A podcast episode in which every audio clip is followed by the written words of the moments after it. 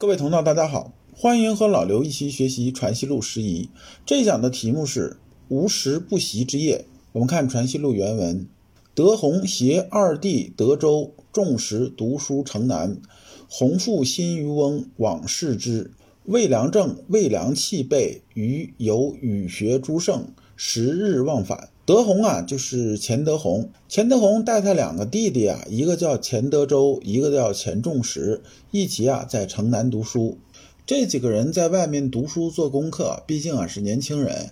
钱德洪的父亲就不是特别放心，就过来看看。父亲大人大老远过来了，那肯定啊要接待接待。钱德洪啊就跟他两个弟弟，还有魏良正、魏良器组团出去旅游。去哪儿旅游呢？就是去语学这个地方。在那儿玩了多长时间呢？玩了十天才回来。以前读书人最常见的出路啊，就是通过科举考试入朝为官，呃，兼济天下。就钱德洪他们这些人呢，这个准备课业呢，主要也就是忙着准备考试的事儿。那出去一玩，玩了十多天，哎，这个当爹的心里边肯定是有点想法。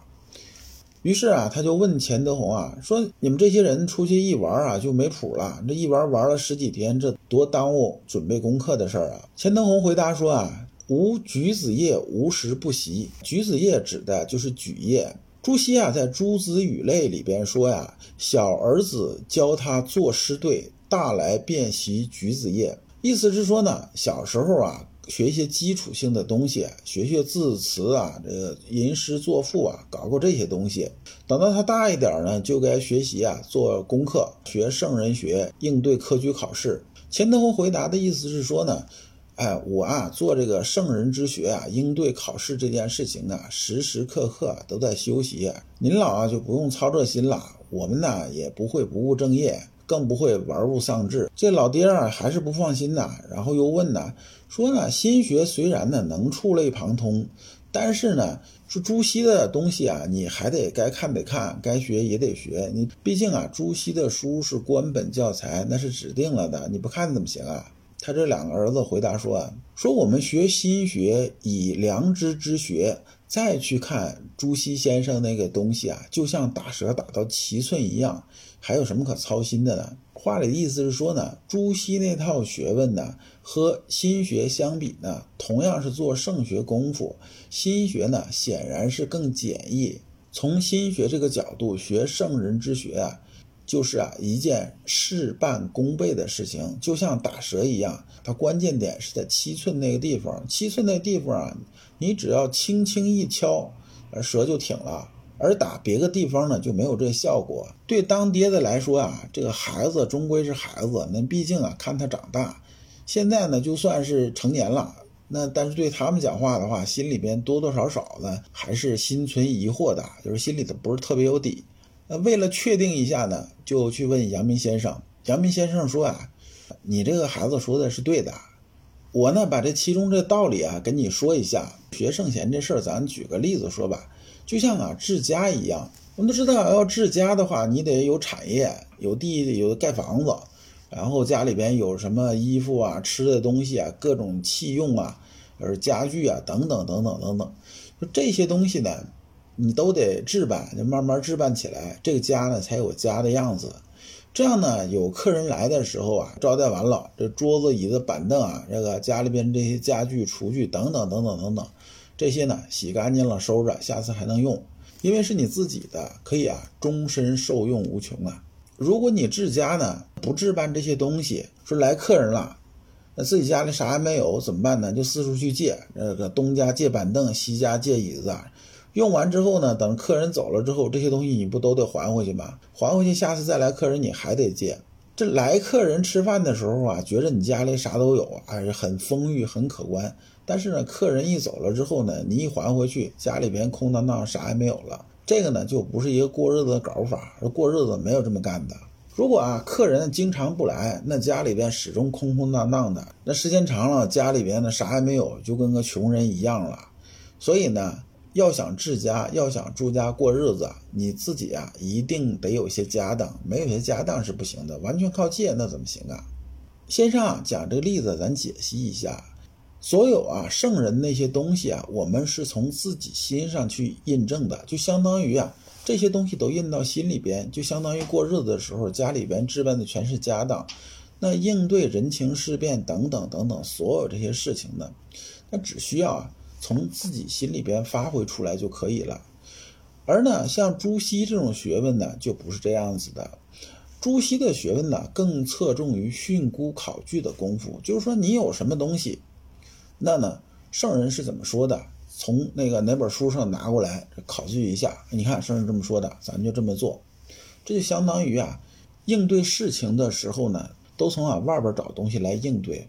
就像客人来吃饭，家里啥也没有，那只能啊去外边去借，从外边搬书进来，然后来解决这当前的问题。但是我们知道，我们年轻的时候，就是青壮年的时候啊，是精力非常充沛的。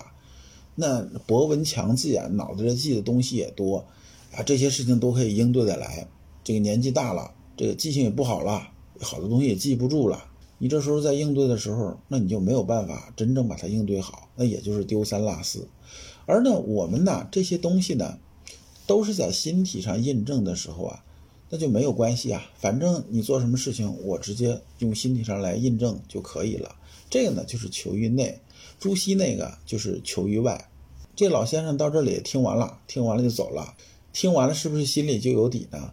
我觉着也是一种半信半疑，不是完全有底的这种状态。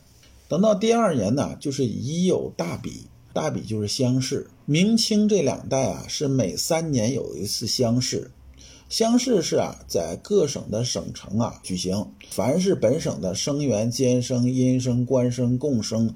呃，金科考、岁科、录仪等等等等，就是凡是有资格参加考试的人都来考。呃，逢子午卯酉这四年呢，就是正科考试呢，一般是在八月份。各省主考官呢，都是皇帝亲自派人。乡试里边中了，那就叫举人。第一名啊叫解元，第二名啊叫亚元，第三名、第四名、第五名啊叫金魁，第六名呢叫亚魁。只要中了举人，就有了选官的资格。中了的人，第二年都有资格参加第二年京师搞的会试。连中三元的意思是说呢，一个人身兼解元、会元、状元。那具体来说呢，就是乡试考第一，会试呢又考第一，殿试的时候又考第一，这呢叫连中三元。乙酉年会试的时候啊，稽山书院前骈于魏良政并发解江浙。发解的意思啊，是说啊。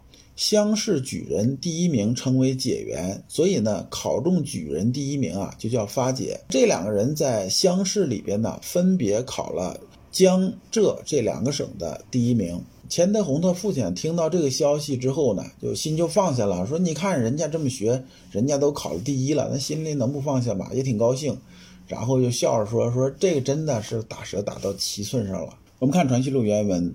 岳方自白鹿洞打坐，有禅定义。岳呢，这里边指的是徐岳。徐悦是江西贵溪人，进士，后来呢做到礼部侍郎、云南布政使。这人呢水平是很高的一个人。他呢是在王艮门下授业。王艮对徐悦评价是特别高的。王艮曾经对他夫人说：“彼五子乃儿所生，是儿乃我所生。”意思是说呢。咱们呢，咱们两口子现在有五个儿子，这五个儿子呢都是你生的，但是呢，徐悦这个人呢是我生的，指的是啊可以传衣钵的这么个人。中门传承这件事情是非常重要的一件事儿。一个人呢，不论你水平有多高，但是呢，你是扛不过自然规律的，你早晚得走。找到一个合适传道的人是非常非常不容易的，特别是像儒学这种中人以上的人，才能真正把它学好的东西。找到一个真正有资质能把它贯通的人，实在是太不容易了。王艮对徐悦考察了多长时间呢？前后考察了十一年，在去世之前，把自己所学的所有东西啊倾囊相授。王艮的儿子王弼啊，曾经说过：“徐为其父高第弟子，于父之学得之最深。”也就是说呢，王艮的弟子之中啊，真正能得到王艮精髓的人就是徐悦了。但是徐悦后来呢，任云南布政使的时候啊，中土司诈降计，战死于沅江城下。因为徐悦在白鹿洞打坐的时候啊，有禅定意。这个白鹿洞呢，指的是江西九江庐山五老峰南那个白鹿洞，著名的白鹿书院的附近。这个阶段，徐悦呢还没有真正入门。按照文艺来推呢，应该是刚刚过了收束心猿意马这阶段，打坐入静的时候，已经啊有些感觉了。我们打坐这事儿啊，很多人刚开始是做是做不下的。但是啊，你真的做一段时间之后啊，就有一种很舒服的那种感觉，就是有种清静曼妙的这种感觉。这个呢，就是啊，徐悦指的禅定意的意思。因为先生啊，识人水平也是很高，看到徐悦就知道徐悦这人资质是很高的，所以呢，就刻意过来问了一下，你能不能打个比方，把这感觉说出来？呃，徐悦呢就说，说之后先生说说了半天，学生说啊，说你说的这个不对。然后徐悦呢又重新总结了一下语言，又说：“先生又说呀，说这个不对。”后边呢接着又说：“先生说呢，这个意思呢差不多了。”这一说意思接近呢，其实啊就是一种给台阶、给面子的这种说法。因为触摸心体、感知气机流行这种功夫啊，是心内事。心内事就意味着什么呢？真的达到那种程度了，知晓了，你才能把它说明白。如果你没有真正达到那种程度，只是感觉达到了，那么你说出来的东西啊，它是个浮光掠影、支离破碎这个东西，它不是真那东西啊。这就像啊，警察审案子一样，说这个两个人一起作案的，作案之后呢，这俩人在一起肯定也沟通过、商量过，说咱们警察问咱怎么怎么说。你比如说，咱们说这个不在场这种证据。明明这坏事是咱俩去干的，那咱俩就说呢，在一起喝酒了，咱们就蒙混过关了。因为他讲的是假话，那俩人只要分开一问，马上就能问得出来。就问细节，说你们喝酒，几个菜，这菜怎么摆的？那个炸花生米啊，是放在你这边还是放在他那边？中间呢都说什么话了？你对吧？是真事儿呢，这百分之百是能对得上，俩人是一样，他只是个还原真相而已。如果不是真事儿的话，那是越说破绽越多，越说漏洞越多，最后呢百分之百是对不上的。所以呢，打坐入静的时候，感觉有那种舒服的那种感觉，那是不是真的就触摸到心体，感知到气机流行了呢？如果你真的感知到，你说的所有的东西怎么说呢？它都是对的。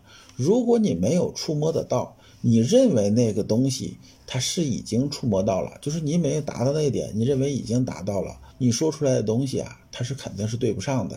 所以先生啊，就举例子说啊，咱们就说啊，光这事儿，说你看这蜡烛在这点着，这是不是有光在？有光在吧？但是呢，不仅仅是蜡烛上边的光才叫光，船外边那光是不是光呢？也是光。你看水面上呢，是不是光呢？也是光。光啊是无处不在的，你不能把它局限于啊蜡烛点燃了之后那光才算光，这样呢是不对的。徐烨呢这时候就听明白了，我不能把清净曼妙那种感觉就当做已经触摸到心体，还得继续精进，能把这东西真正通透了，才算是实修功夫入门。然后呢就拜谢先生，马上去用功去了。我们看第五十一章。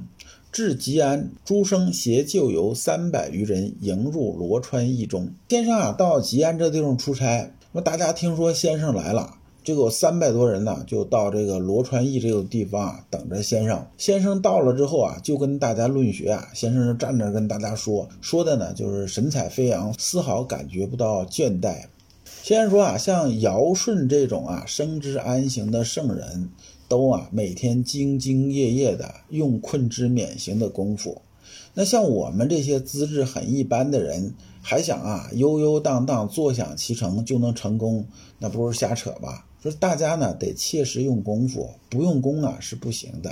只有啊真正的踏踏实实用功夫，才能做到啊周流不虚，变通不拘。如果呢假以闻过是非，就危害很大了。先生这句话指的是啊，有些人呢，只是在表面上用功夫，假装自己懂了，其实心里边没有真懂。别人这么说呢，他听进来了，然后呢，他也这么说，好像是懂了。这个呢，就是闻过是非。那大家都差不多。哎，我有些东西我真不懂，我没有触摸到心体，我也不知道心体是什么，自然呢也谈不到气机流行这事儿。但是呢，我觉着大家都差不多呀。他们的水平好像已经达到了，我呢也不能跟大家那么说啊，那么说多丢人呐，对不对？那我就不说呗，我不说就假装，假装呢就好像自己明白似的。这个事情呢，其实危害很大，因为你的人生是你自己的事情，你自己的人生质量究竟如何，那是你自己的事儿，跟别人是没关系的。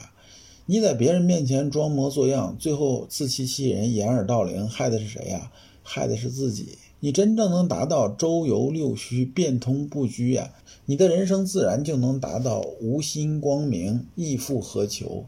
那先生啊，临走的时候又跟大家嘱咐：功夫啊，只是良知之妙，简易真切，愈真切愈简易，愈简易愈真切。先生要表达的核心意思，其实就是一句话。大道至简，不可上玄好奇。做功夫无非就是个成字儿，你只要不自欺，自然而然就会往上走。一旦开始自欺了，那就掉到坑里边去了，再想爬上来就非常难了。《传习录》十仪一共五十一章，到这一讲呢就全部结束了。感谢诸君。